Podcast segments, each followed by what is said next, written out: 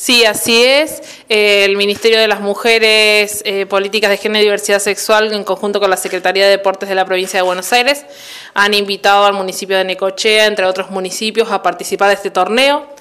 Eh, a partir de ahí pudimos presentar el objetivo inicial del municipio de Necochea para esta Copa del 2022, es poder hacer una presentación de un equipo local que pueda participar de esta fecha, de este torneo.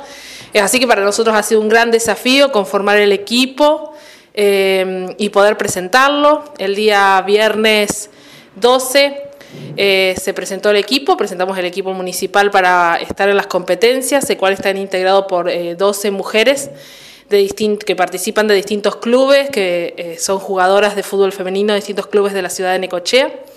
y van a estar participando del torneo en septiembre venidero.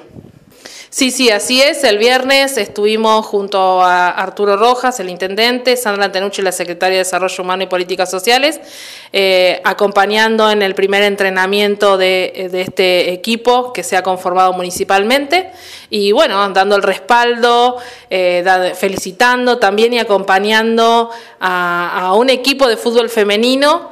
Eh, para que bueno haga visible el fútbol femenino que hay en la localidad de Necochea, en el distrito de Necochea y pueda compartir una experiencia con el resto de la provincia de Buenos Aires. No, no, así es. Por eso fue un gran desafío para nosotros en 15 días poder conformar un equipo y que Necochea esté presente en este torneo porque sabemos lo que significa para el fútbol femenino del distrito y también eh, para visibilizar eh, la presencia de las mujeres en el fútbol dentro de la provincia de Buenos Aires.